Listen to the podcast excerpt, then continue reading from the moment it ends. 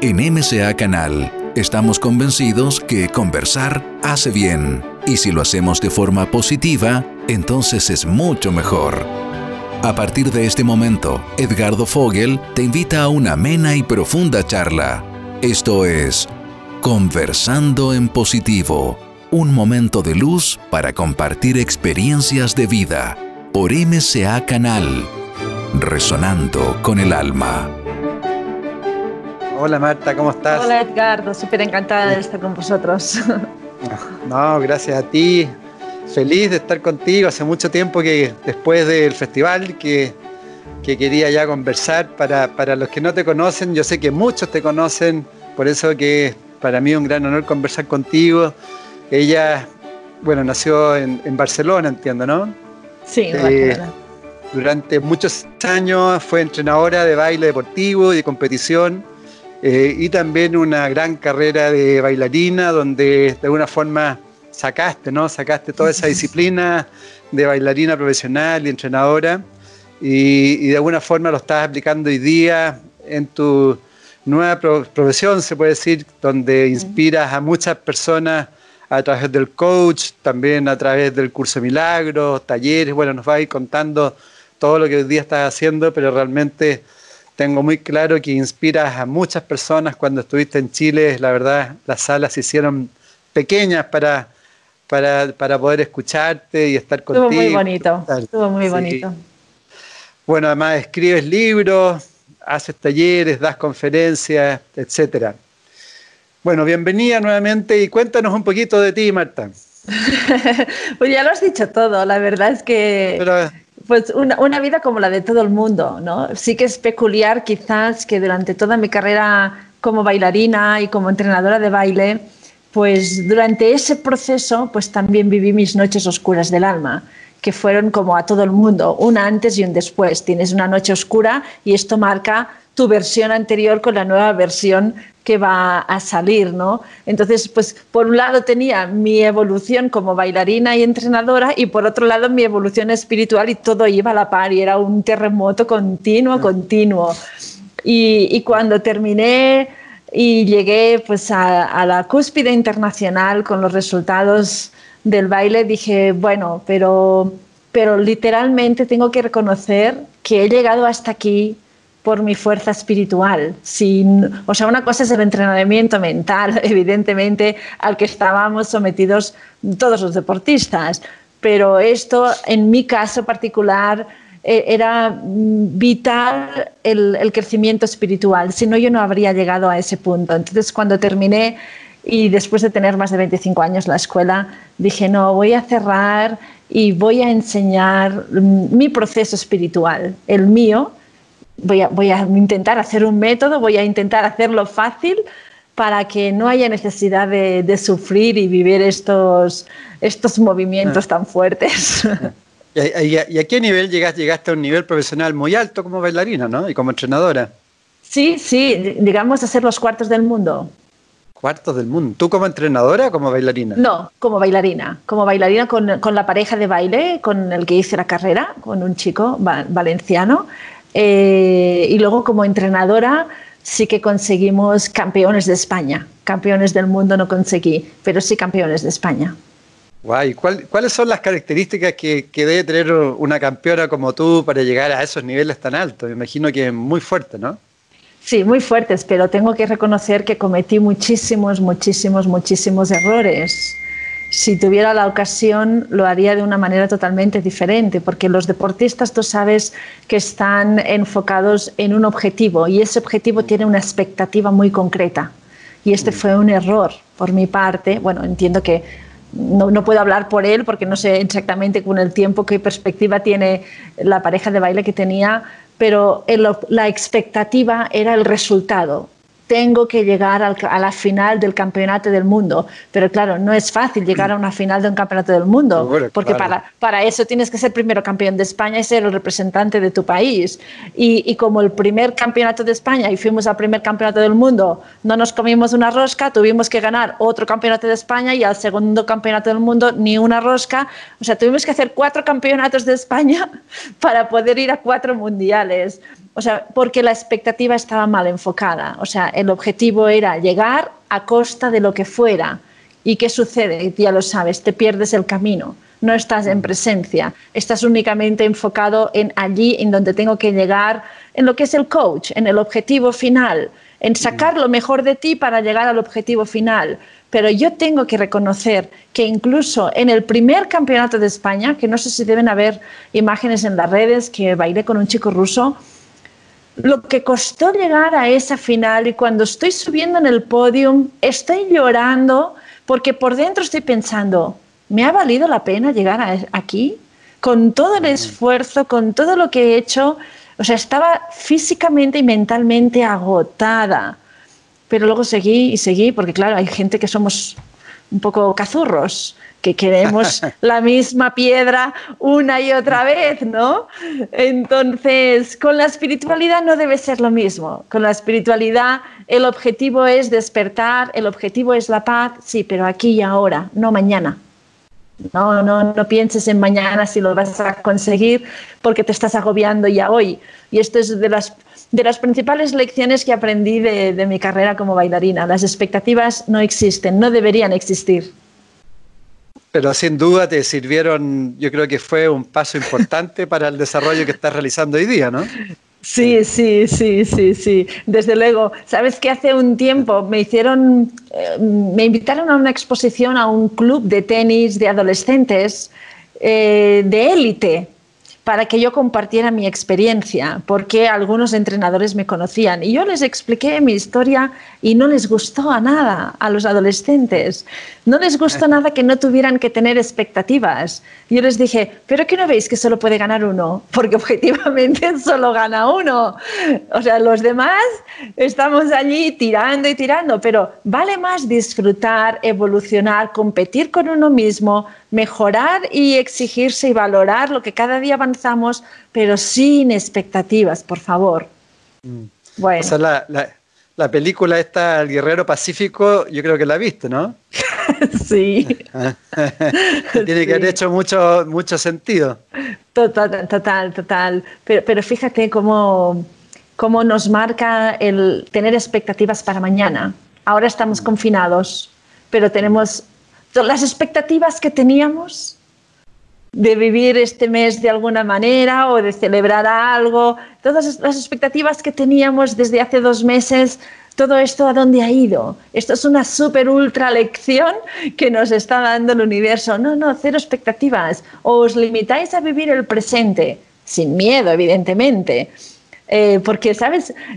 Hay personas que pueden relacionar el no tener expectativas con el no controlar, con el no tener ilusión, con el no estar motivados. Ya, pero ¿qué motivación necesitas más que el estar presente aquí y ahora? El compartir desde la igualdad con el que tienes enfrente, esto es lo que te va a llenar más. Cierto, cierto. Y hablando de eso, ¿cómo, cómo ves tú la situación global? ¿Cómo, cómo lo ves? Porque eh, ves por un lado que hay una transformación de conciencia, ves que el planeta se está yendo a, un caos total. ¿Cuál es tu visión? bueno, a mí la visión me da risa porque durante estos dos últimos meses y medio he estado de un lado para otro porque no podía llegar a, a Ecuador entonces tengo una visión muy peculiar de, cómo viven esta situación en Estados Unidos. Mi familia está en España también y ahora yo estoy en Ecuador. O sea que tengo una perspectiva literal de, o sea, con causa.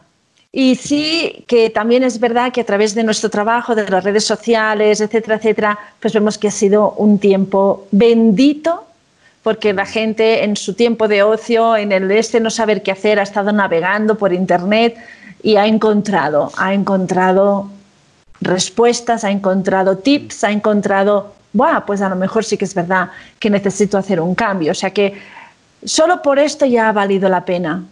Aunque pueda mm. parecer un poco cruel porque hay vidas de por medio, porque hay familias que se han desestructurado, evidentemente, pero como siempre decimos, hay que buscar el equilibrio en todas las cosas. Entonces, bajo mi sentir, bajo mi sentir, apuesto por el equilibrio. Apuesto por el equilibrio. Sí que es verdad que hay una parte de la masa crítica, por decirlo así, de la población mundial que ha caído bajo o que reconoce que está bajo o que no reconoce nada porque aún no están en el, ni en el punto de reconocer absolutamente nada, pero sí se está equilibrando por una parte que está despertando. Es como que el desastre no es tan grande porque estamos consiguiendo el equilibrio por el otro lado. Cierto, cierto. ¿Y qué, tú como coach, como entrenadora, qué, le puedes transmitir a tantas personas que hoy día sí están muy conectadas al miedo? Ya, bien, pues hay que aceptarlo. Hay que aceptar que uno tiene miedo. No podemos empezar a recitar mantras como si no los tuviéramos o empezamos a... no, no, no, no. Cualquier cosa que hagamos, eh, incluso con el pensamiento positivo. Y entiendo de qué va el pensamiento positivo de verdad que os aseguro que sé de qué va el pensamiento positivo y el querer conseguir algo, pero es que va en contra de, eh, de lo principal, de la prioridad que es deshacer el miedo. Si yo no deshago este miedo, por más positivismo que le ponga, pues es como una chapuza por sentido común. Entonces, ¿hay miedo? Hablemos de miedo vamos a temblar de miedo. ¿Qué es lo peor que puede pasar? Cuéntamelo. Cuando una persona se atreve, y esto está demostradísimo, y esto lo demostramos en los presenciales que hacemos a través de la Fundación Marta Salvat, que hacemos presenciales gratuitos de cómo justamente superar los miedos, que invitamos al asistente a que le explique un miedo que tiene el miedo más grande, más grande que tiene a la persona que tiene al lado que no conoce para nada, a un desconocido. Y se ha demostrado en un 100% de las experiencias que cuando tú compartes un miedo a alguien, ese alguien que no te conoce te da la respuesta del miedo que tú acabas de plantear. Tú sabes que todo conflicto ya tiene la respuesta, pero si tú guardas el conflicto, porque eres egoísta, porque crees que tu miedo no lo va a entender nadie, porque crees que tu miedo es banal, porque crees que esto es muy difícil de solucionar, entiende que tú eres una mina andante, porque aquí dentro estás alimentando un miedo que puede incluso llegar a enfermarte físicamente, mentalmente, por supuesto. Entonces, cuando uno no se permite el soltar este miedo, pues él solo está creando una bomba y en cualquier momento va a estallar. Y mucho peor, lo que puede hacer es infundir miedo a los demás. Pues esto te va a ser así, esto te va a pasar, es que no estamos, eh, no podemos controlar nuestras vidas, o es que los gobiernos encima infundimos miedo a los demás. ¿Por qué? Porque no podemos gestionar el nuestro. Pero si uno tiene miedo, por favor, que llame al vecino, que salga a la calle y coja a alguien que tenga una mascarilla y le diga, por favor, por el bien de la humanidad, escúchame, te voy a contar mi miedo. Y el otro no tiene que escuchar nada ni decir nada, simplemente estar presente. Y cuando soltamos el miedo, el otro no sabemos cómo, es como un milagro. Te dice, ah, pero ¿y si lo miras así? ¿Y si lo miras así? O este también es mi miedo, ahora resulta que no soy tan especial. Eh, sí, es verdad. ¿eh? Hay que soltar, soltar, soltar, ¿no? Soltar. Pero qué egoísta que es uno cuando se guarda las cosas, ¿no? Es verdad. Y uno y hay que saber el daño que uno mismo se está haciendo con eso. ¡Wow! Y luego la gente no entiende, ¿y por qué estoy viviendo esto en mi vida ya? ¿Y tú qué tienes dentro de tu cabeza, consciente e inconscientemente, que lo estás atrayendo? Exactamente. Bueno, y adicionalmente eh, disminuimos nuestro sistema inmunológico con el miedo, ¿no? Y, y después no entendemos por qué nos contagiamos. Porque, exactamente. No lo entendemos. Claro, hay que hacer una limpieza mental importante. Y lo primero es no, no temer a compartir. Mm. ¿Sabes, ¿Sabes, Edgardo? Es que de verdad que es súper interesante. Cuando la gente comparte el miedo, se da cuenta que el otro ya vivió ese miedo. O sea que el mm. miedo que tiene uno no es exclusivo. Ni es personal. ¿Qué crees? ¿Que eres el más especial del planeta? Las personas que nos están escuchando. ¿Nos creemos los más importantes y los más especiales del planeta? ¿Que nuestro miedo es único y singular? No, hombre, no, que todos hemos vivido o lo viviremos. Entonces, compártelo porque la evolución espiritual sale desde el compartir por mucho trabajo interno que hagamos y por más silencio que necesitemos, que esto es básico, estábamos diciendo que si tenemos miedo que lo reconozcamos, que temblemos y lo primero que hay que hacer es compartirlo. Así mm. como quizás en las generaciones, eh, hay generaciones y culturas que se nos educó para no decir lo que sentíamos, para no expresar nuestras emociones. Bueno, pues como no ha servido esta técnica, porque hay que aprender de nuestro bagaje, ¿no? ¿Nos ha servido reprimir eh, las emociones? No, ¿verdad? Pues quiere decir que ahora tenemos que cambiar. Venga, expresemos los miedos. Sí que solo tendríamos que tener en cuenta a quién explicamos nuestro miedo. No le podemos explicar un miedo a un hijo porque es antibiológico. Nosotros como padres podemos recibir y abrazar los miedos de nuestros propios hijos, pero sí le podemos compartir nuestro miedo a nuestra pareja, a nuestros padres, si aún tenemos la oportunidad, a cualquier amigo, a alguien que esté con una conciencia de adulto, no a un niño, evidentemente. Solo vigilemos a quién lo compartimos y siempre compartir sin expectativas siempre compartir sin mm. expectativas, porque si no vamos a poner presión sobre el otro y el otro pues vete a saber cómo te va a escuchar y cómo puede reaccionar. Sin duda, sin duda. Y bueno, también está bastante claro con lo que hemos conversado que la sanación parte desde nuestro mundo interno hacia afuera, ¿no? No buscar solamente la sanación afuera. Está claro. Fíjate que, bueno, ya sabes que defiendo muchísimo el, el curso de milagros, ¿no? Y, bueno, y el curso de milagros es metafísica, nos explica de dónde venimos, lo que somos y habla sobre la ley de causa y efecto. Entonces, esto es tan básico, tan básico, tan básico, entender que lo que estamos viviendo nunca es nada personal, aunque ahora lo estemos viviendo a nivel de inconsciente colectivo, toda la masa mm. lo estamos viviendo, ¿no? Pues porque, porque, pues porque toda la masa tiene que captar el mismo mensaje. Si no fuera así, pues a lo mejor lo estaría viviendo simplemente a nivel de sistema eh, transgeneracional, el sistema álmico de mi, de mi árbol. O si no viniera ni por aquí, pues lo estaría viviendo yo en mi propio mundo, en mi propia paranoia y ya está. Pero nada de lo que estoy viviendo a nivel del efecto, con quien sea o con lo que sea, es personal. Ya lo sabemos. Es un efecto de una causa que está escondida en nuestro subconsciente. Entonces, por más que intentemos manipular el efecto, por más que intentemos buscar las respuestas allí fuera, incluso esas respuestas de allí fuera son unas proyecciones de nuestra mente. O sea que sigue siendo una respuesta que sale de nosotros, pero quizás aún no tenemos la madurez suficiente para sentirla en nosotros y nuestro subconsciente trabaja el reflejo, en este caso lo diríamos, en formato de un vídeo, un libro, unas palabras, una sincronía, lo que sea.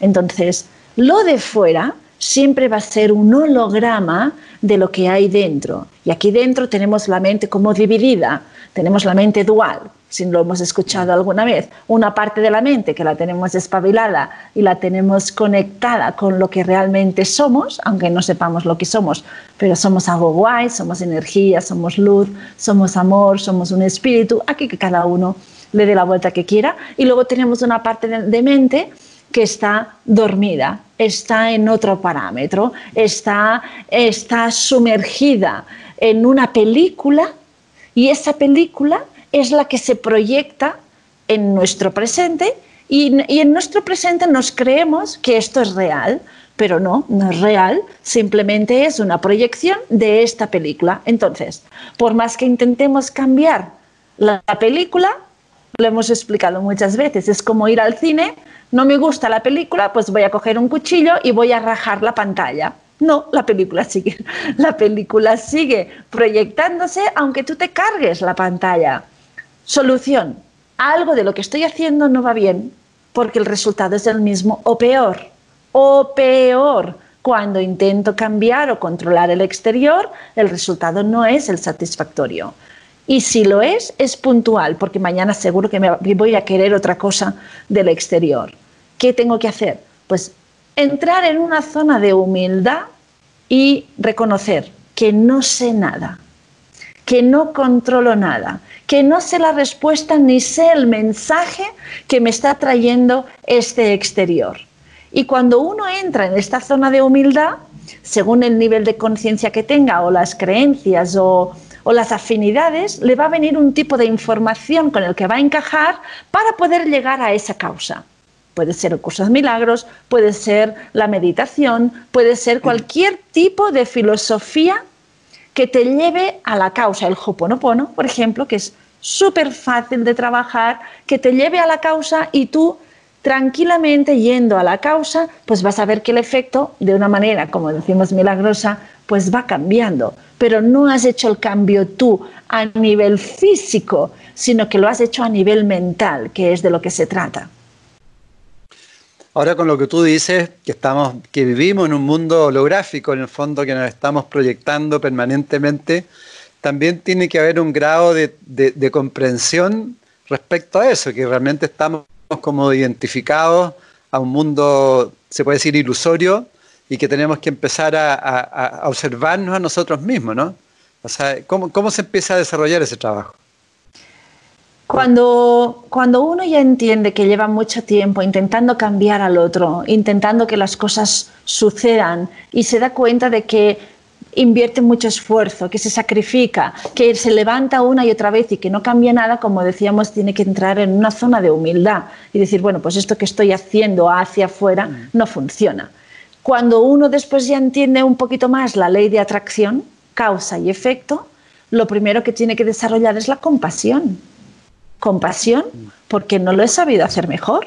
Compasión porque me he creído que esto era real me he creído que el otro me estaba fastidiando, me he creído que esta situación iba en contra de mí y ahora resulta que esta situación simplemente era una situación mensajera que me traía un mensaje, que el mensaje es que vaya a mi subconsciente y busque la causa de esa proyección. Entonces, compasión, porque no lo he sabido hacer mejor. Si no entramos en una zona de autocompasión, de no lo he sabido hacer mejor, seguiré en una zona de lucha, de reaccionar contra el exterior y no voy a salir de aquí. Mm. Es decir, tú a través de los talleres, del coach, todo, has podido validar lo que dice Carl Jung, que de alguna forma siempre nos estamos proyectando que lo que nos molesta a la otra persona lo tenemos nosotros, que si nos sucede una situación es porque nos está diciendo algo, esa situación es así, ¿no? Mal nos pese, mal nos pese y mal, mal uno diga, pero este cómo va a estar dentro de mi cabeza, ni borracho quiero que esté, ya, pues está. Pues está y te está haciendo un gran favor, porque te está diciendo que vayas a tu subconsciente y cuando tú vayas no te preocupes que este ya va a desaparecer.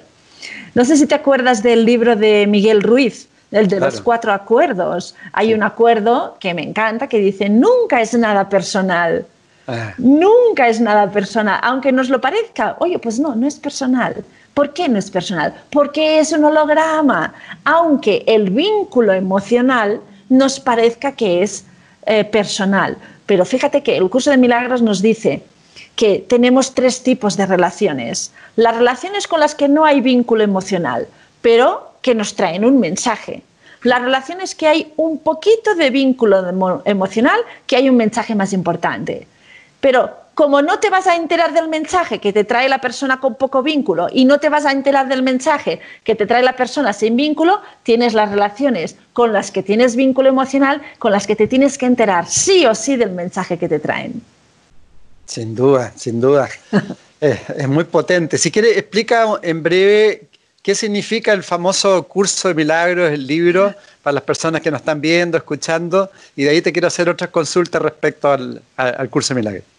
Claro, el curso de milagros es una filosofía, es un estilo de vida y es espiritualidad mil por mil. Espiritualidad significa que uno mismo decide olvidarse del exterior, aun sabiendo que hay muchos temas que gestionar y armonizar, pero como hemos entendido que estos temas están allí y son un holograma, la espiritualidad es, bueno, empieza aquí dentro, y ves hacia adentro. Este es el proceso evolución natural. Recuerda quién eres, para qué has venido y entenderás, irás entendiendo en la, en la, medida en la que tú vayas evolucionando el mensaje que te dan eh, las situaciones del exterior. El curso de milagros es un coach, es el mejor coach que he conocido en mi vida, es cansino, es un plasta, es, es agotador, por decirlo de alguna manera, porque todo el rato repite lo mismo y repite lo mismo y repite lo mismo y te dice, decide de nuevo, decide constantemente la situación que estás viviendo. ¿La decides vivir en paz? Te ayudamos. ¿Decides no vivirla en paz? Sigue viviéndola como la estás viviendo y no te quejes. Entonces, nos da el recurso cada vez que decidimos vivirla en paz. No sé cómo, pero vendrá el recurso. Entonces, el curso de milagros defiende que solo existe el amor, que todo lo que no es amor no existe. Entonces, este es un parámetro que cuando ya estamos muy familiarizados con el libro le encontramos mucho sentido. Pero para los iniciantes no pasa nada, aunque, lo, aunque lo veas inalcanzable este concepto. La situación que estás viviendo, ¿decides vivirla desde el amor? ¿Decides vivirla desde la paz, desde la armonía? ¿Decides vivirla desde una zona de inspiración a los demás? Porque el no decidir, ya estás decidiendo a favor de esa mente que está dormida y torturada es, es muy importante decidir a favor del amor, decidir a favor de la paz. No decidir es como votar en blanco, que se quedan los votos el partido que va a ganar. Es terrible. Sí, yo tenía un gran maestro que falleció hace dos años y que de alguna forma una vez me, me dijo, mira, tu problema es que eres muy tibio y los tibios no sirven para nada. Me, me, entonces, claro, un poco lo que tú dices, o hay que tomar una acción. Uno no, puede quedar ahí entre medio, ¿no? Y el, curso de milagros también eh, he escuchado que profundiza mucho en el concepto del perdón, ¿no? Sí. ¿Cuál, cuál es la importancia del perdón, del perdonar? Claro. Eh, eh, define el, el concepto del perdón desde muchos ángulos diferentes, aunque solo cuando lo leemos, por ejemplo, la primera vez, solo lo interpretemos en uno. Pero el, concepto más quizás importante que podríamos compartir ahora, que es que el curso de milagros defiende que no puedes perdonar al otro.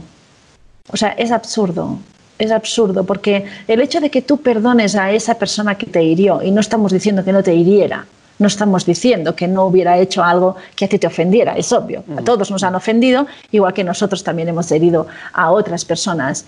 Pero el hecho de que tú le digas a otra persona, eh, yo te perdono por lo que has hecho, si lo haces desde la zona en la que lo acabo de decir, yo te perdono por lo que has hecho, no sirve de nada, porque lo estás diciendo a alguien que está en el exterior y que es un holograma y que venía aquí a decirte que tienes que ir aquí tu subconsciente porque tienes una culpa que no te aguantas y esta culpa que tú no gestionas sale proyectada en esa persona que te ha herido. O sea que quien te ha herido en realidad eres tú misma a través de esta persona. Entonces decirle al otro te perdono, pues como que no sirve de nada. ¿Por qué no sirve de nada? Mm. ¿Por qué yo voy a perdonar al otro si no soy capaz de perdonarme a mí misma? ¿Qué pasa? ¿Que voy de espiritual entonces? Yo puedo perdonar a todo el mundo desde una zona de soberbia. Os perdono por todo lo que habéis hecho, sabiendo que yo en vuestro lugar no hubiera hecho lo mismo, porque esto que habéis hecho es inaceptable. Y en cambio yo no soy capaz de perdonarme a mí misma, mis miserias mentales, mi pasado, lo que estoy haciendo, cómo me exijo, cómo me juzgo. Entonces, aquí lo único que nos sirve para salir de, todo este tinglado es el autoperdón. Autocompasión es lo mismo, no lo sé hacer mejor no lo he sabido hacer mejor. Si lo hubiera sabido hacer mejor, lo habría hecho. Si hoy yo hubiera sabido hacer las cosas mejor, lo habría hecho, pero lo hago como lo hago porque no doy más de mí. Entonces me tengo que perdonar, porque si no me perdono, ¿qué hago? Me juzgo, me condeno, me exijo y lucho contra mí. Entonces otra vez más nos estamos debilitando y luego nos quejamos que por qué atraemos situaciones debilitantes o, situaciones que nos acusan o situaciones que nos traicionan porque simplemente son un espejo de lo que tú aún no te has perdonado. Y el concepto de, la divinidad, porque también parte, hablando de Dios, pero finalmente el libro va llegando en que nosotros somos parte de, esa divinidad, ¿no? Claro, el, libro defiende que somos un, equipo de tres, ¿vale? Dios, Cristo y el Espíritu Santo, ¿de acuerdo? Estas palabras no tendrían que relacionarse para nada, para nada con ninguna religión, porque justamente el curso de milagros está escrito para que entendamos el significado real de estas palabras. Es una lástima que se hayan etiquetado en un concepto muy concreto de una religión muy concreta que nos ha trastocado a todos y nos ha condicionado y nos ha alejado de Dios durante un montón de tiempo. Entonces el concepto padre-hijo esto es eh, la base del curso de milagros y el puente entre el Padre y el Hijo es el ser superior o una mente supraconsciente, pero el libro lo llama Espíritu Santo. Pero hay muchos estudiantes que la palabra Espíritu Santo aún se, se atraganta y entonces pues proponemos yo cuántico, doble cuántico también es, también es viable. Padre e hijo y en medio haciendo de puente. ¿Por qué necesitamos un puente? Porque el hijo, que somos nosotros, nos creemos, lamentablemente, muy, muy, muy, muy lejos del Padre, súper separados del Padre. Y para el Hijo es más viable tener un amigo cercano, un recurso cercano que haga de de, paloma mensajera, por decirlo de alguna manera gráfica y metafórica como en alguna religión, y que, y, que interceda por nosotros eh, a favor de Dios. Eh, y, esta es la base del, del curso, ¿no? Pero primero de todo es el Padre y el Hijo. O sea, el Padre extiende, se extiende a sí mismo en el Cristo que la palabra Cristo significa extensión, que tampoco el mundo confunda esta palabra con otra cosa, Cristo significa extensión de, y en este caso Cristo es la extensión del amor, del primer amor, del Espíritu infinito cual, del cual procedemos. Y como este Cristo empieza a pensar una película de posible separación del Padre, para que no se nos termine de volver loco este Cristo, ni se nos termine de dormir, el padre dice, bueno, pues voy a poner un despertador entre mi hijo y yo, que va a ser el Espíritu Santo. Y así cada vez que el Cristo desee recordar dónde está, acudiendo al Espíritu, se va a dar cuenta de que nunca se separó de mí.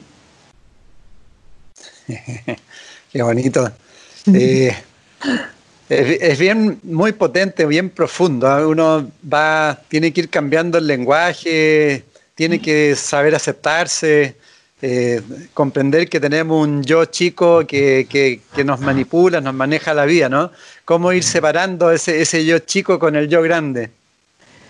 Tomando decisiones continuamente, como decíamos antes, es que es, que es de verdad, cuando uno tiene la, el objetivo de estar en paz, su compromiso tiene que ser muy disciplinado y estar observando continuamente. Lo que acabo de decir lo he dicho desde el amor o lo he dicho desde el miedo o desde una zona de victimismo o separación. Lo que acabo de escuchar lo estoy escuchando desde una mente juiciosa, desde una mente que se siente atacada o lo estoy escuchando con compasión, sabiendo que yo en su lugar estaría diciendo lo mismo. Lo que voy a hacer en mi trabajo, en relación a la familia, a los demás o lo que sea, todos los actos que estoy haciendo, ¿Estoy permitiendo que salga mi mejor versión de mí misma o estoy permitiendo que mi mente manipule mi conducta? Eh, buena pregunta, ¿no? Sí. Y, y ahí el sufrimiento también, chao, ¿no? No hay más remedio. Y, y tú sabes, y tú sabes que cuando una persona se compromete con un camino espiritual que no es incompatible con una vida familiar, ni con una vida de pareja, ni con una vida sexual, ni con la abundancia. O sea, evidentemente que no.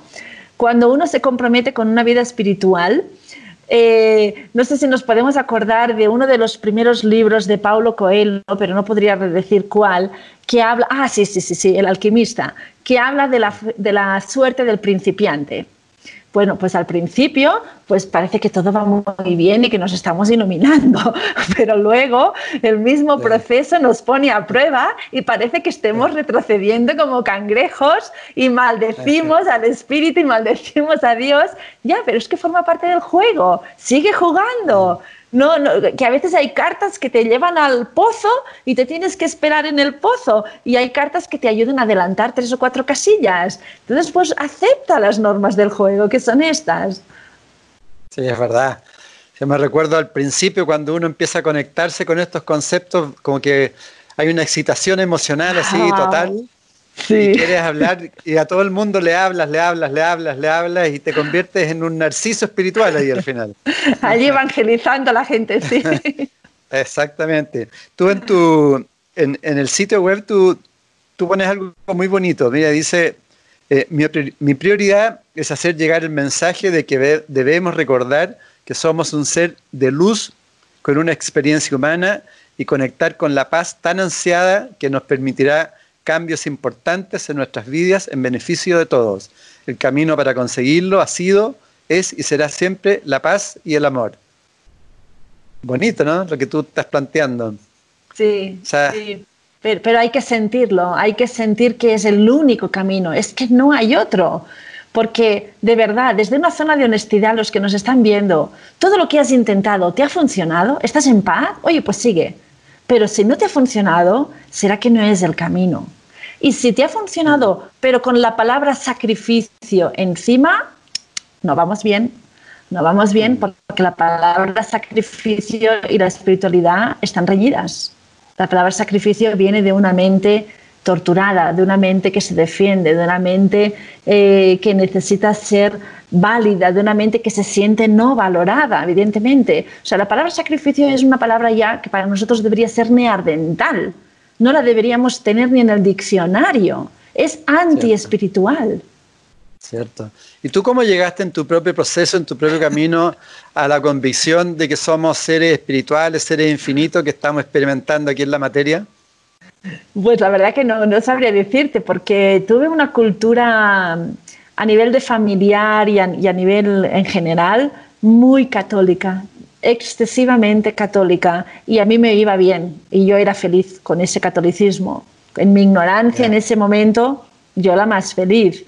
Y, y, a raíz de una experiencia que tuve eh, con un cura, un día que me fui a confesar, vete tú a saber, o sea, no lo voy a compartir porque tampoco viene a cuento, pero que no, no asesiné a nadie, evidentemente, pero no le, no le gustó lo que yo estaba confesando y me expulsó literalmente de la iglesia diciéndome que yo no era digna de estar en la casa del Señor. Y te aseguro que ni asesiné a nadie, ni me estaba prostituyendo, no tenía nada que ver con el sexo, ni nada. O sea, eran pues paranoias de, de una chica de, de 23 años que en aquel momento pues eh, sentí que me tenía que divorciar y el divorcio es anticatolicismo, evidentemente. Entonces allí fui expulsada de la casa de Dios y allí entré en shock. Al salir de la calle entré en shock porque me había quedado sin amigos, eh, mi familia no comprendía mi decisión y solo podía recurrir a Dios pero Dios me acababa de expulsar de casa. Entonces allí estaba más sola que la una. Y entonces entré en shock, entré en un shock literal de aquellos que como que te, desdoblas del cuerpo. O sea, o sea fue, fue una impresión tan grande que sentí que yo salía del cuerpo y volví a entrar. Y cuando volví a sentir que estaba en el cuerpo, dije, me han engañado. Me han engañado y me han hecho estar con un Dios que no existe. A partir de hoy voy a buscar a Dios Allí empezó mi búsqueda. Y a partir de esa decisión, a partir de esa decisión, llegaron maestros, llegaron libros, llegaron eh, mensajes que me encarrilaron en, una, en un despertar. Qué bonito. y tu búsqueda ha sido muy amplia, digamos, fuera del curso Milagro. ¿Has encontrado maestros, libros? ¿Cómo, cómo ha sido tu desarrollo? Sí, sí, primero de todo encontré a María Ángeles Gómez, que ha sido fue mi maestra durante 10 años, y ella me enseñó todas las filosofías que existen, me enseñó un abanico de posibilidades, me enseñó a través de la meditación a entrar, hicimos mucho trabajo también con regresiones a vidas anteriores para ir limpiando todos los traumas que yo estaba reconociendo porque sí que tenía muy claro que yo había, no sé cómo, pero siempre tuve la certeza que había venido aquí a ser feliz y no era feliz, con lo cual algo estaba haciendo mal. Entonces yo le dije, tú ayúdame a ser feliz porque yo he venido a esto. No sé quién me lo ha dicho, pero yo he venido a esto. Y, y bueno, y estuve con ella 10 años que me enseñó de todo y en esos 10 años aún no conocía yo el curso de milagros.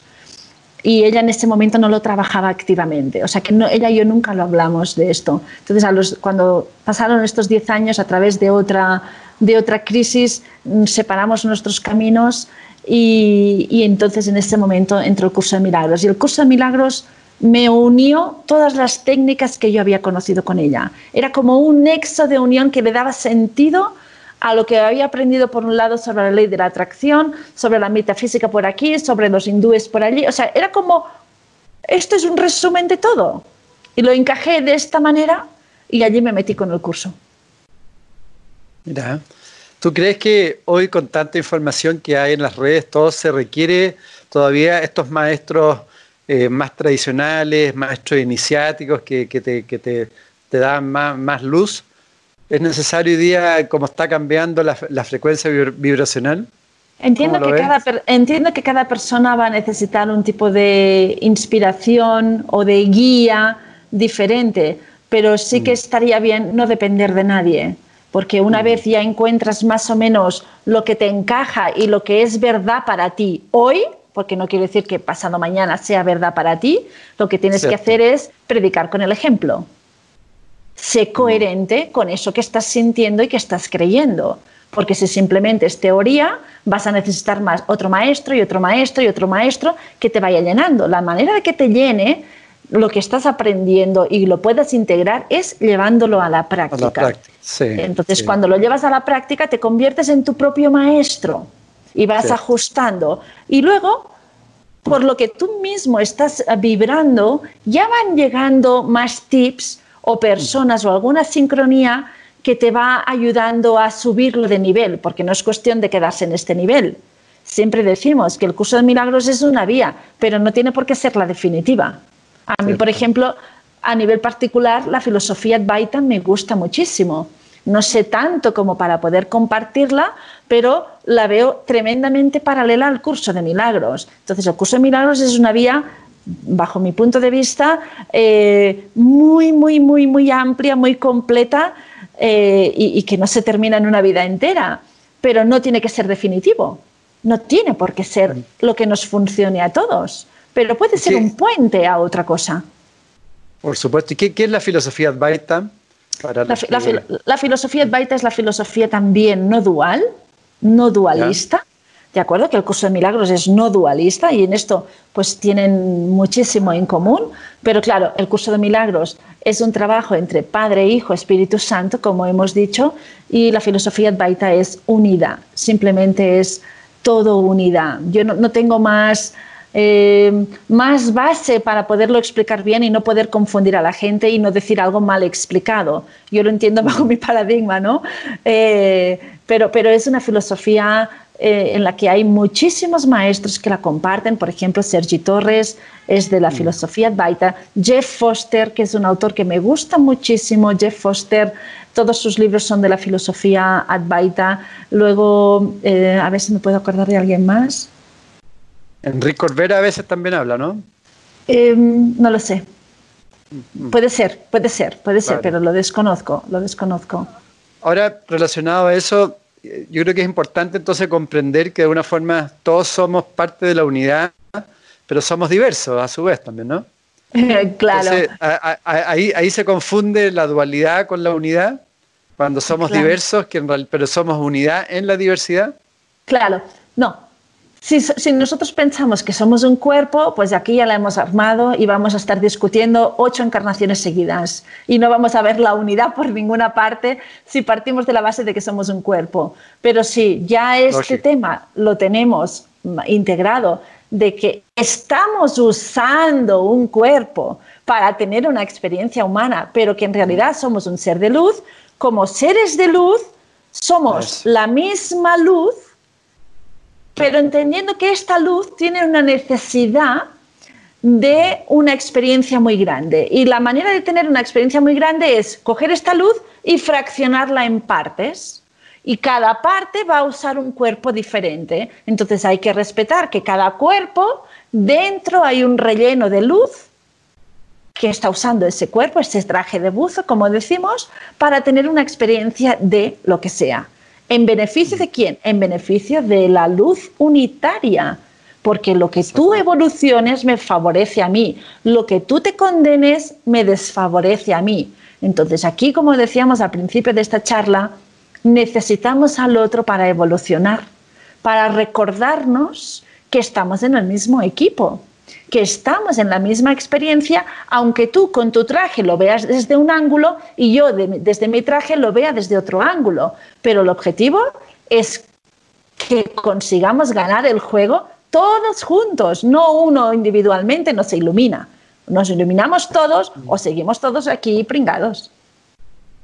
Pringado. Sí, clarísimo, clarísimo como, como lo plantea. O sea, realmente nuestra labor es hacer una puerta a la creación. Mientras más experiencias, especialmente en momentos presentes, vamos aportando esas experiencias a, a la creación, ¿no? Claro, vamos inspirando a los demás y les vamos recordando, eh, que te has olvidado de que estás usando el traje, acuérdate para qué viniste. Sí, tú también eres eh, terapeuta transgeneracional. ¿Cuál es la importancia respecto a lo que estamos conversando de, ir comprendiendo más cómo, cómo estamos conectados a, todas nuestras generaciones?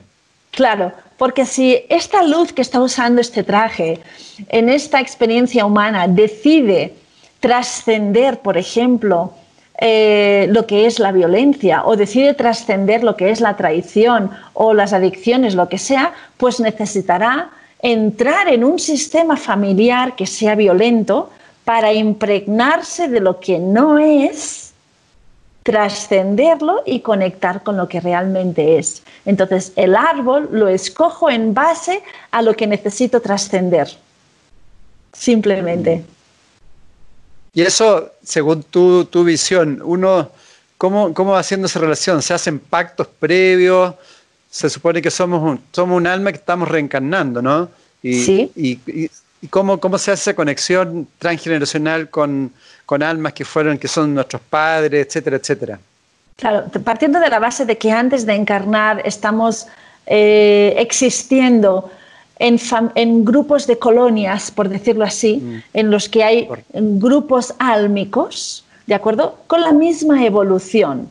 Entonces, allí no hay roles, no hay géneros, eh, sí que hay la experiencia compartida. Entonces, por amor los unos a los otros, pactamos el yo seré tu padre, tú serás mi hija, eh, yo sé que te vas a morir antes, eh, tú me has pedido que te maltrate porque tú quieres eh, recordar el potencial que tienes y el valor que tienes para inspirarlo a otras personas. Entonces, si tú necesitas esto, yo por amor voy a hacer esto contigo. Entonces, hacemos estos pactos que en el momento de la concepción nos olvidamos. ¿Por qué nos olvidamos? Porque la mente humana es limitada no, no, puede captar tanta información. Y, y, aunque nos acordemos de algo en el momento de nacer, nos volvemos a olvidar de, de, mucha parte de lo que aún nos acordábamos en la etapa uterina.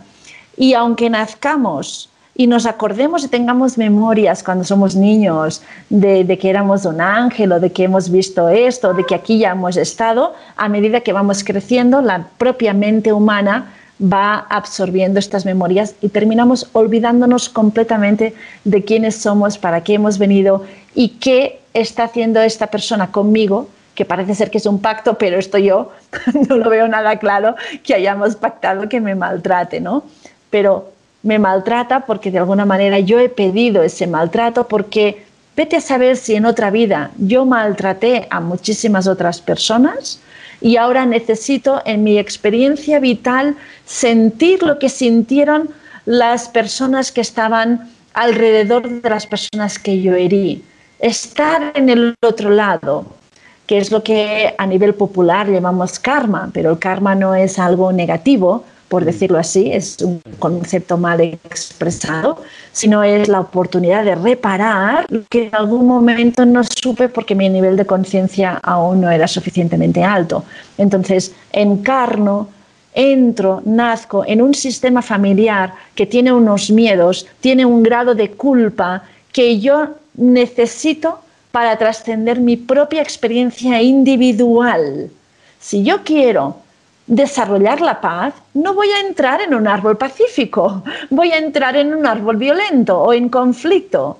Mm. Si yo decido eh, trascender en esta experiencia humana eh, la experiencia de eh, la unidad, por ejemplo, pues voy a entrar en un árbol que haya muchísima soledad o que haya muchísimo abandono, que las hembras se sientan abandonadas y que yo en mi, en mi presente, pues los hombres se alejen de mí y siempre esté sola. Pues porque ya tengo las memorias del árbol que me están diciendo y me están recordando lo que no soy. Es decir, tu, trabajo como terapeuta eh, es ir indagando con, con la persona un poco la familia, aspectos de la familia y cómo, cómo te están afectando personalmente? Sí, eh, a partir del motivo de la consulta que haya, si es un tema de dinero o de trabajo o de salud o una paranoia, lo que sea. A partir del motivo de la consulta, pues hay que, hay que buscar simplemente, tampoco hay que irse muy arriba, ¿eh? porque los padres ya tienen toda la información incluso padres desconocidos. Aunque yo sea una persona adoptada, la información la tengo en mí.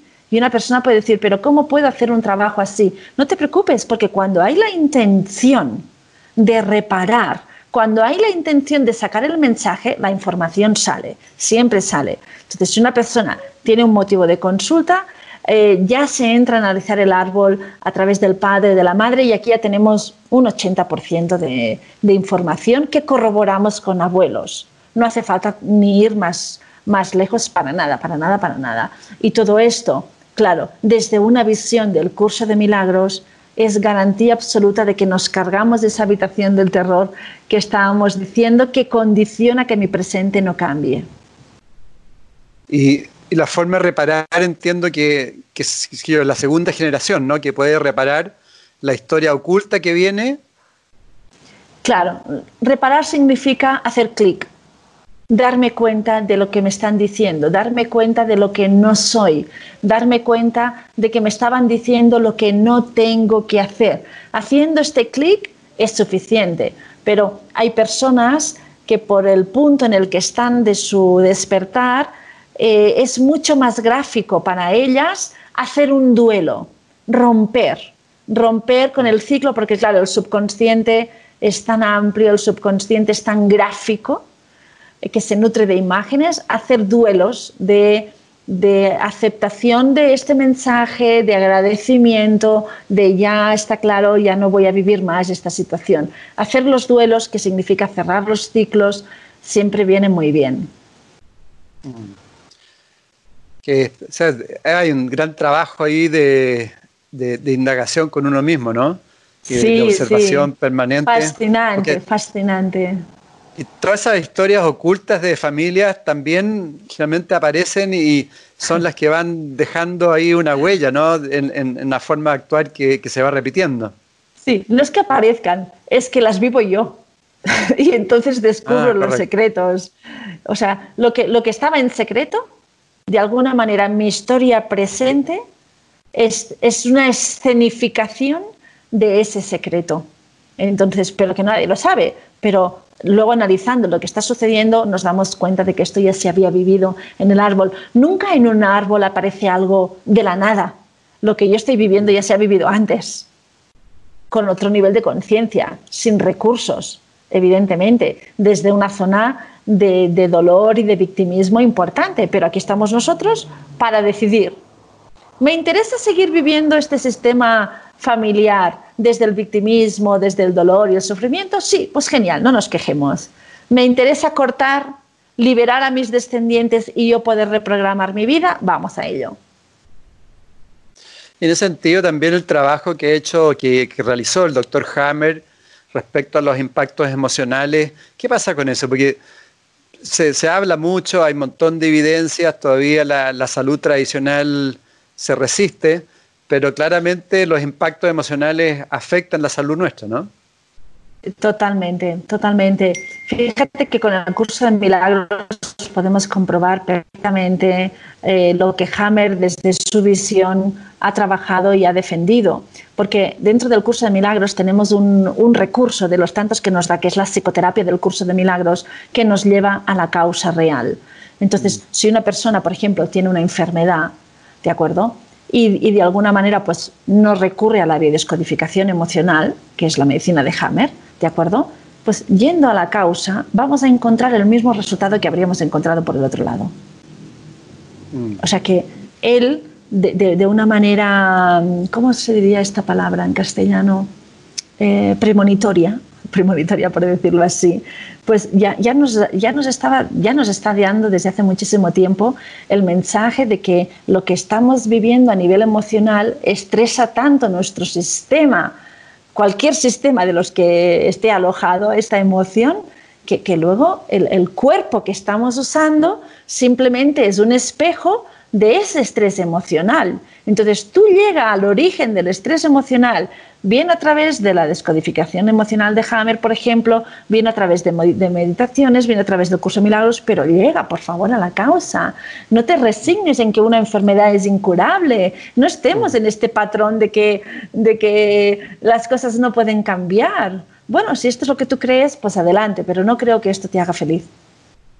Toda la razón. Y además que cada vez hay más evidencia cómo, cómo afectan los impactos emocionales, los niveles de estrés que tenemos. Los niveles de estrés. Mm. Y, y, ahora que estamos en una situación anómala, que, mm. que está fuera de nuestro alcance, no lo podemos controlar, sabes que estamos haciendo muchísimas sesiones con médicos, psicólogos y enfermeros que dicen pues que, que, la, que la gente está con un estrés emocional dando lugar a ansiedad, a ciclos de paranoia, de, de pánico, perdona, importante. ¿Y esto viene de dónde? Pues de este estrés emocional que estamos acumulando día tras día, día tras día. Y si no se gestiona, pues esto pues puede terminar proyectándose en algún tipo de enfermedad, evidentemente.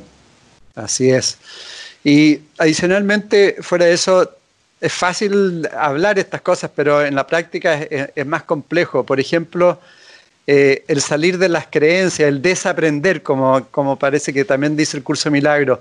Eh, ¿Cómo sacamos nuestro programa para poder partir de cero? Claro, lo ideal es ir a la causa.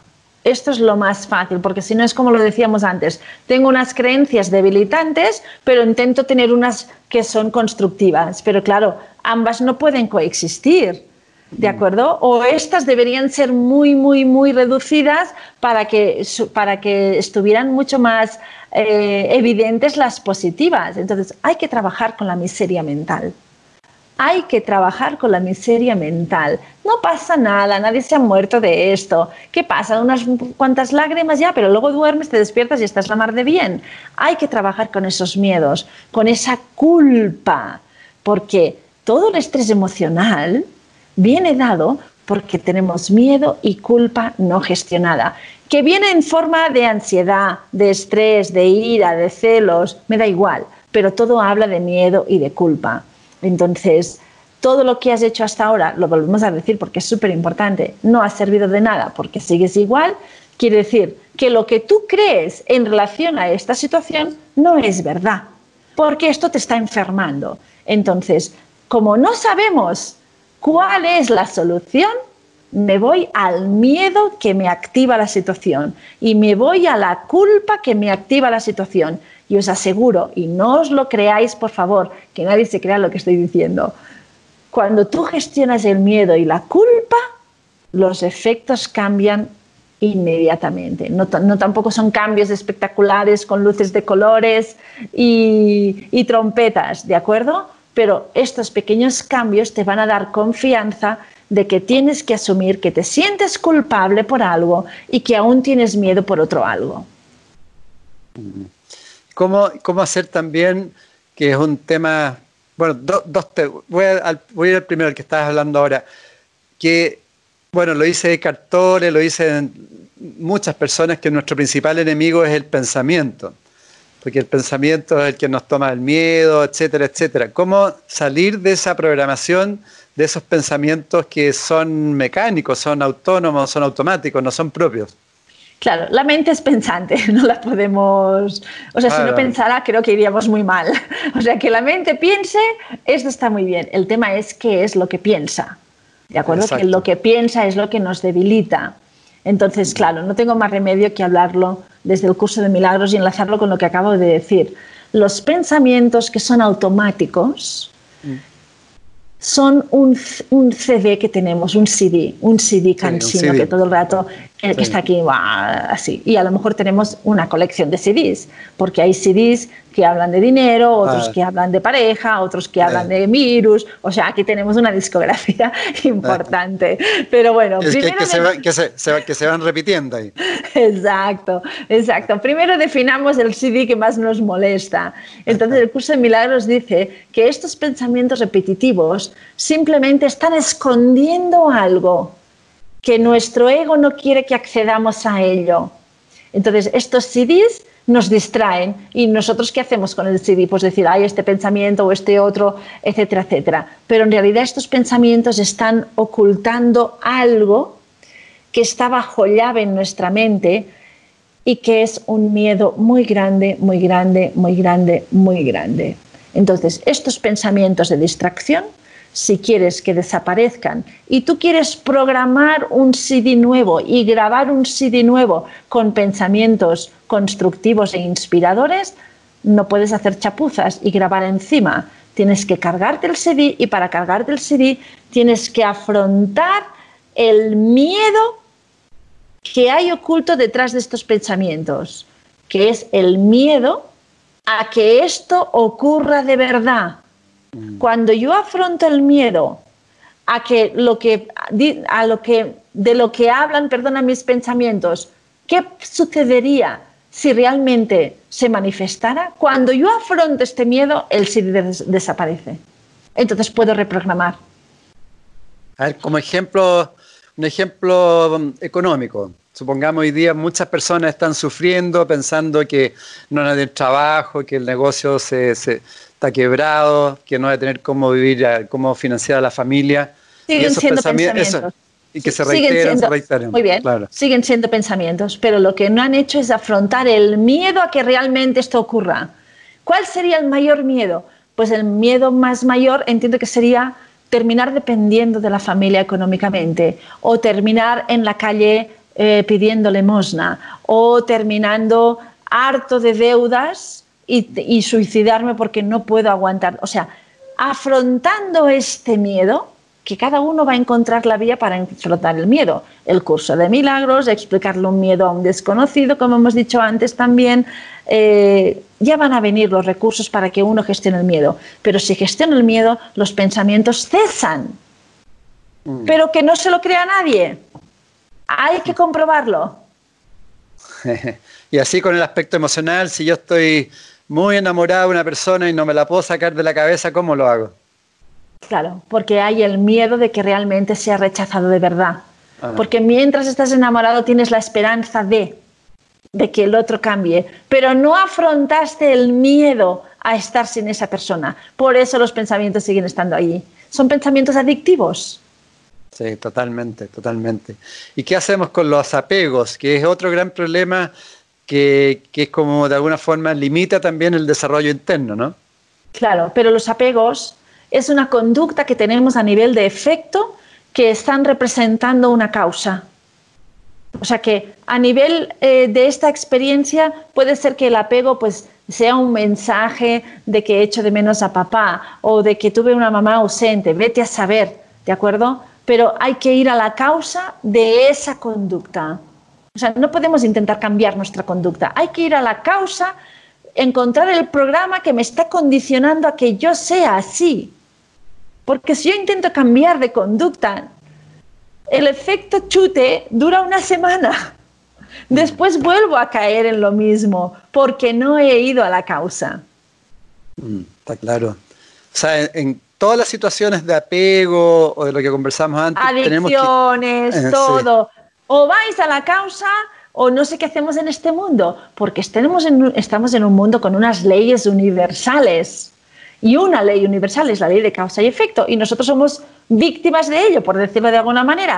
Chicos, estudiamos la ley de causa y efecto. Lo que vivimos es un efecto. Y otra cosa, nosotros también causamos. Exacto. Nosotros también causamos. ¿Cómo causamos? Juzgando, sentenciando, condenando. Cada vez que nosotros condenamos a alguien o condenamos una situación, estamos creando una causa que va a desarrollar un efecto y ese efecto va a decir, mira, es verdad la causa que creaste. Sí, o sea, claramente no existe ninguna casualidad, ¿no? Todo es causalidad, todo tiene consecuencia, todo tiene un sentido, todo es por algo. Ahí estamos, ahí estamos.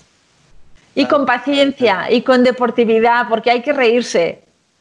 Hay que reírse de todo lo esto, hay que reírse. Y entiendo que a veces poca gracia hace, lo entiendo, pero hay que reírse porque cuando ya ves el engranaje, dices, está claro que si lo hubiera servido antes lo hubiera hecho. Pero ahora que tengo el recurso, decido crear en lugar de ser efecto. y esto es espiritualidad, crear. En lugar de ser rebaño, venga, sé pastor, crea, crea un, mundo mejor. Y, hablando de, de, eso, Marta, ¿tú crees que hoy día ya estamos en un proceso de transformación planetaria donde una de las principales características es que tenemos que crear todo de nuevo? ¿Tenemos que ser creativos? a, nivel de teoría es esta. La teoría es que estamos aquí para crear un, mundo nuevo. No sé si nosotros lo llegaremos a ver o ya va a ser nuestra descendencia, eh, pero es inevitable. ¿Por qué? Porque somos seres de luz y la luz de por sí es creadora. Entonces mm. lo que hemos hecho hasta ahora no ha sido más que ser el efecto de una causa muy grande. Entonces estamos aquí para corregir este pequeño despiste, pero a mí me da la sensación de que aún no hemos llegado a una zona de equilibrio suficiente mm. como para poder crear entre todos. Aún nos queda un poquito de trabajo, de inspiración, de recordar, de ayudar, para que la masa crítica sea la creadora y no la masa crítica sea la causante del efecto de lo que estamos viviendo. Tenemos, tenemos que cambiar la masa crítica. Sí, sí. Y ahí todavía hay mucha distopía, ¿no? Hay mucha mucho caos, destrucción en todas las áreas. Aún. Pero, pero ahora se ha creado esta brecha y en esta brecha estamos entrando. Justamente, y eso te quería preguntar o, que, pudieras transmitir, porque muchas personas dicen, no, pero ¿qué puedo hacer yo para el cambio? Yo no, soy nada. Y, realmente cada uno de nosotros puede hacer un, aporte dentro de las virtudes, los dones que tiene, ¿no? Claro, sí, está claro que cuando pensamos en grande, pues somos, un, somos nada, una partícula de polvo que insignificante que decimos, ¿cómo vamos a impactar al mundo? Ya, no te preocupes, tú eres tu propio mundo. Arréglate mm. tú. Que si tú terminas tu vida en paz, es un reto, porque te aseguro que las otras vidas que hemos tenido no hemos, no, hemos trascendido todo lo que las experiencias. O sea, es la oportunidad que tenemos de esta experiencia humana, cuando nos tengamos que ir, irnos en paz que hemos recordado algo y que hemos ayudado a despertar a una persona. No se te pide que despiertes a miles, se te pide que inspires como mínimo a una persona. Simplemente se te, se te anima a que, a que lo hagas, porque cuando tú ayudas a despertar a alguien, toda tu vida cobra sentido. Porque si después de todo esto encima no inspiras a nadie, oye, pues me quedo con cara de sapo, ¿qué quieres que te diga? Porque ¿para qué he venido? No ha servido de nada, no aprendí nada. No, inspira por favor a los demás, ni que sea una persona, porque esa persona puede inspirar quizás a dos o a tres o a cuatro, o esa persona a lo mejor inspirará a miles y va a ser gracias a ti. Mm. Entonces, tú empieza por ti, estate en paz tú y lo demás no te preocupes.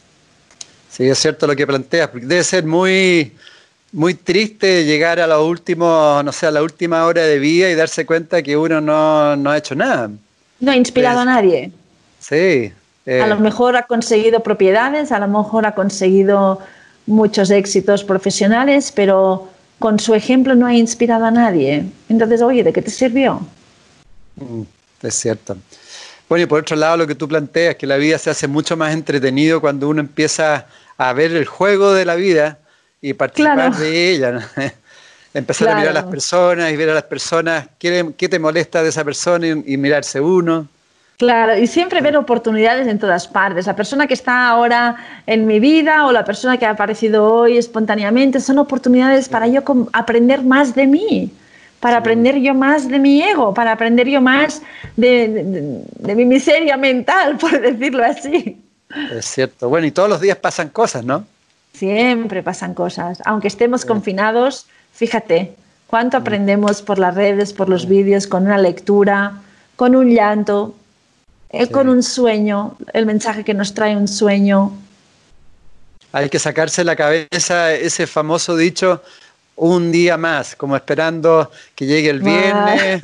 Madre mía, esto es, esto es fatal. Es fatal. Mi, abuela, mi abuela decía, no sé cómo suena en castellano esto, porque esto es catalán, a ver si, si lo traduzco bien. ¿Quién, a ver, quien, quien días pasa, años empuja. Como que, bueno, un día más estoy empujando otro año, venga, pero suena fatal, suena de, de sacrificio y esfuerzo. Claro, estar, está hablando de, que estamos sobreviviendo en vez de estar viviendo, ¿no? Exacto, exacto, exacto. Tú escribiste un libro muy, tú escribiste un libro muy bonito que se llama Nevai y la luz interior, ¿no? Que tiene que. Sí, son unos cuentos infantiles. Pero ahí de alguna forma hablas también de, la muerte, de cómo procesar, cómo, cómo transmitirla, ¿no? Sí, el primer cuento es Nevai y el cielo de los animales y en este cuento explico a los niños cómo despedirse de un ser querido que se muere. En el cuento está explicado que es la mascota de Nevai, que es la protagonista la que se muere, y la abuela, los abuelos de Nevai ayudan a la nieta a que cierre el ciclo con ese ser para que ese ser pueda hacer su proceso y ella pueda hacer el otro. Y en el, y en el segundo cuento, que es Nevai y la luz interior, pues allí que la mascota ya no está, pues explicamos a los niños a cómo conectar con su guía interno, cómo conectar a través de los sueños y de los mensajes con las ayudas de los guías y maestros que tenemos alrededor. Mm. Qué potente, ¿eh? porque también hablamos tan poco de lo que es el proceso de transformación que es la muerte, ¿no? ¿Qué, qué es para ti ese proceso? Bueno, simplemente dejar de usar el cuerpo Descansar y, sí, dejar de usar este cuerpo. Sí, porque es un traje. El cuerpo de por sí, lo explica muy bien el curso de milagros, que no tiene autonomía propia. El cuerpo lo mueve la mente. El cuerpo mm. solo sirve a, a las órdenes de la mente. ¿De acuerdo? Fíjate que una persona, por ejemplo, que está en coma, ¿qué hace su cuerpo? Nada, porque no recibe ninguna orden. Entonces, literalmente es esto. Si el cuerpo no recibe ninguna información de la mente, pues significa pues, que el proceso de evolución espiritual para esa experiencia ha terminado. Entonces ya no se necesita ese cuerpo. Entonces, pues me voy, me voy a descansar y cuando me planee otra vida, pues voy a pedir otro cuerpo, otro traje. Qué, rico escucharlo así, de esa forma, tan, tan simple, ¿no? Pero es que es así de simple. Sí, nosotros nos complicamos mucho. Sí, no estamos preparados para reconocer que no somos un cuerpo, porque nuestra mente egoica nos convence de que somos un cuerpo. Y, si, y si nosotros entramos en el punto de que si no somos un cuerpo, ¿qué somos? Entonces se nos activan otros miedos y otras paranoias. Entonces es más fácil decir que somos un cuerpo, que somos esto, que nos gusta vestir así, que nos gusta comer esto, porque si no, ¿qué sentido tiene el usar el cuerpo? ¿no? Pero es que simplemente el cuerpo, como dicen tantas filosofías, es el altar del Cristo. Es un espacio sagrado literalmente sagrado porque dentro está protegiendo y albergando y trasladando de un lugar a otro al Cristo entronizado en este cuerpo. O sea que, señores, bendigan el cuerpo que tienen en las condiciones que sean, porque dentro está el Santo Grial, literal. Sí, pues nuestra, nuestra esencia, nuestro mm. ser, nuestra, nuestra fuente original. Ahí estamos. Bueno, eh, no estoy abusando mucho de tu tiempo. Ha sido un placer. si quieres, bríndale a todas las amigas y amigos eh, lo que tú quisieras, especialmente en estos tiempos poquito complejos para un programa como este que es conversando en positivo, para que la gente se vaya positiva, con, con energía. Bueno, si de alguna manera hemos conectado por esta vía, pues animarte a que sigas el proceso o empieces un proceso de búsqueda de respuestas espirituales para elevar tu experiencia. Y un, algo que me gustaría puntualizar, que, que nadie relacione la espiritualidad con el ser superficial, con el ya no ser material, con el no dar importancia a las cosas de la vida. Al contrario, o sea, valorar y bendecir y agradecer cada momento presente, el vaso de agua, la copa de vino chilena, em, em, lo que sea, es tremendamente espiritual, porque justamente estamos bendeciendo la experiencia de ser espiritual no significa que nos vayamos a alejar de nuestra familia. Quizás necesitemos, personalmente yo necesité coger un poco de espacio y perspectiva para afianzarme en, lo que yo estaba sintiendo, porque dentro de lo que es la unidad familiar me estaba costando concentrarme en ese momento, ¿no? O sea que quizás habrá alguien que necesite decir, oye, pues a lo mejor me alejo, pero bueno, ya estás haciendo la cuarentena, ya te estás alejando, no hace falta que, que hagas otra cuarentena. Pero tener una visión espiritual de la vida no significa ni ser mejor ni ser diferente de los demás. Significa tener una visión espiritual y respetamos que los demás la puedan o no tener. Y si los demás no la tienen, vamos a entender que nosotros hace unos días tampoco la teníamos. Mm. Entonces, todos vamos a llegar, todos vamos a llegar. Y si tú quisieras que esas personas que tienes tan cerca entendieran todo esto, no intentes nada, no intentes convencerlos, no intentes evangelizarlos, no, descansa, predica con el ejemplo, predica con el ejemplo, que es la mejor inspiración que puedes tener. Sí, excelente, excelente. Y hay que tener respeto por todos los seres humanos, cada uno resuena en su propio, en su propio proceso de, experiencia, ¿no? Claro, porque dentro están las luces que están usando ese cuerpo con ese comportamiento y no tiene nada que ver con la luz. Pero si dejáramos todos el cuerpo ahora mismo, las luces se unirían y entenderíamos el concepto de unidad. Qué bonito, qué bonito.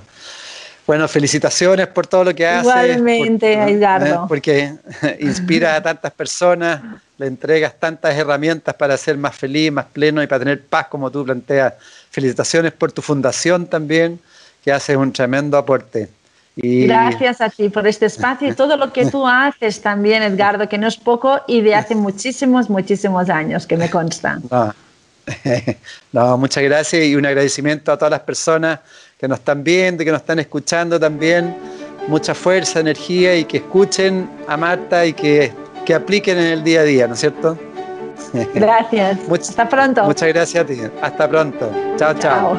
En MCA Canal estamos convencidos que conversar hace bien. Y si lo hacemos de forma positiva, entonces es mucho mejor. Edgardo Fogel te acompañó en una amena y profunda charla. Esto fue Conversando en positivo. Un momento de luz para compartir experiencias de vida por MCA Canal, resonando con el alma.